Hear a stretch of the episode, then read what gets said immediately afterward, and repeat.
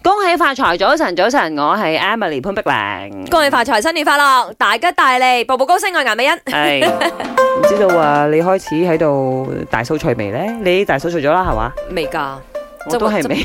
未㗎， 未真正㗎。啊 其實係啊，呢樣我執好啲，多嗰嘢啊樣執啲，係咁易咯。唔係，同埋太忙咗，因為咧呢個新年啊，好急啊嚟得，嗯哼然之後你冇時間執屋咯，嗯，係咪啱先？啱啱。哦咁但係年廿八就都係要洗聽日邋㗎啦遢嘅。 我星期四我正話睇一睇。喎。嗯，有星期四。啊！大家可以開始執，其實唔同嘅，你年廿七又有唔同嘅嘢做啦，年廿八又唔同嘅嘢做 啦，咁啊去到除夕嘅又唔同嘅嘢做啦。今日呢，我哋晚我要講嘅就問一問大家，新年習俗係係好多噶啦，唔嗯知有邊一條規矩你係到而家都繼續跟嘅呢？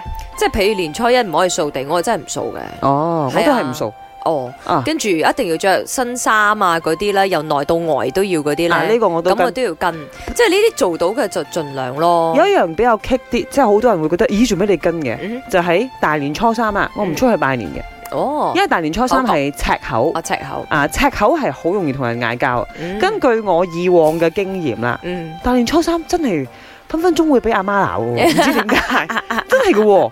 我真係大年初三都俾阿媽鬧嘅咧。你大年初三總係 hea 爆，定還是冇尾飛陀嗰啲啦？冇啊！佢係忽然間總有嘢鬧 我嘅，所以我就會大年初三如果匿喺個房可裏以邊嗯係啦，就唔好出門啊。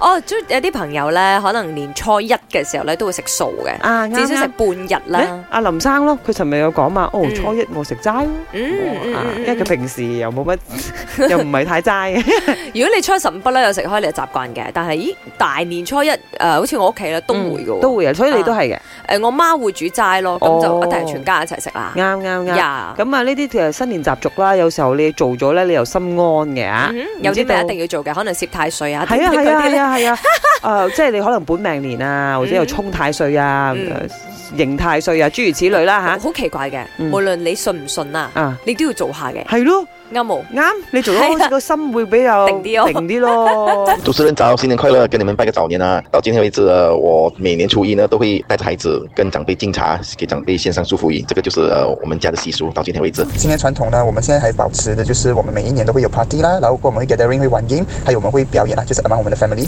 我屋企每一年會做嘅嘢咧，就係斟茶，斟茶俾長輩，然之後我哋先攞到紅包， 由細到大都做。新年的时候嘞啊，不可以乱乱骂人啊，这样是不好意头的。而且嘞，新年的时候嘞，大家要我我嘿嘿，这样才可以的。